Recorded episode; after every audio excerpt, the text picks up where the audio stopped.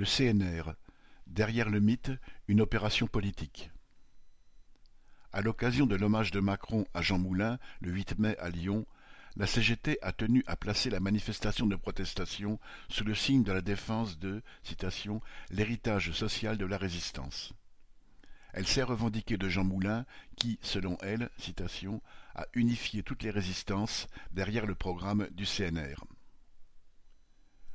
Des organisations sociales, le Conseil national de la résistance, CNR, serait la matrice de toutes les avancées des quatre-vingts dernières années, en particulier la sécurité sociale et la retraite par répartition. Ambroise Croizat, ministre PCF du Travail et de la Sécurité sociale en 1945-1946, est célébré comme un héros de la classe ouvrière. Mais le CNR camouflait une opération politique. En unifiant la résistance, Jean Moulin, ex-préfet en mission pour De Gaulle, visait à réaliser derrière ce général réactionnaire l'union de tous les partis, de la droite jusqu'au PCF. L'objectif était de remettre en selle l'appareil d'État français en s'émancipant le plus possible de la tutelle américaine et en évitant toute révolte sociale. Le programme du CNR, les jours heureux, était l'habillage social de cette unité politique. Dans cette alliance, le PCF apportait son influence parmi les classes populaires et son réseau militant capable d'encadrer les travailleurs qui espéraient que leur vie change après la guerre. En échange, De Gaulle allait donner au PCF trois puis cinq ministères dans les gouvernements issus du CNR.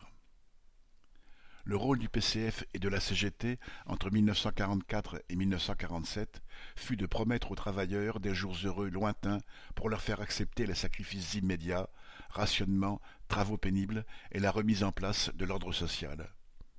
Maurice Thorez, dirigeant du PCF et ministre d'État, fustigea citation, la grève, arme des trusts, et exhorta les mineurs de charbon à citation, produire, produire et encore produire pour gagner la bataille de la production. À ceux qui n'avaient pas oublié le rôle de la police sous Pétain, à ceux qui entendaient maintenir des milices armées, il ordonna citation, une seule police, une seule armée.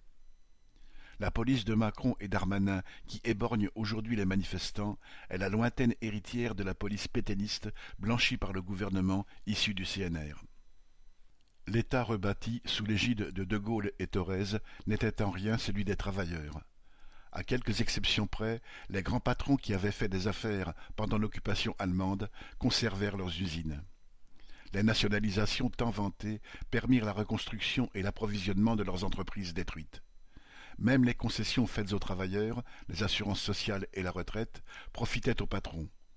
Construire un système collectif d'assurance maladie ou vieillesse leur permettait de maintenir les salaires au plus bas.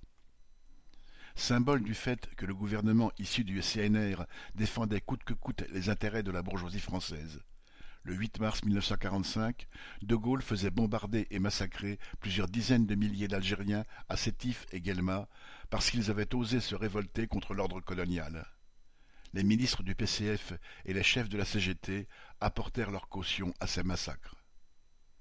Taire cette histoire serait se préparer à livrer une nouvelle fois les travailleurs à leurs exploiteurs. Xavier Lachaud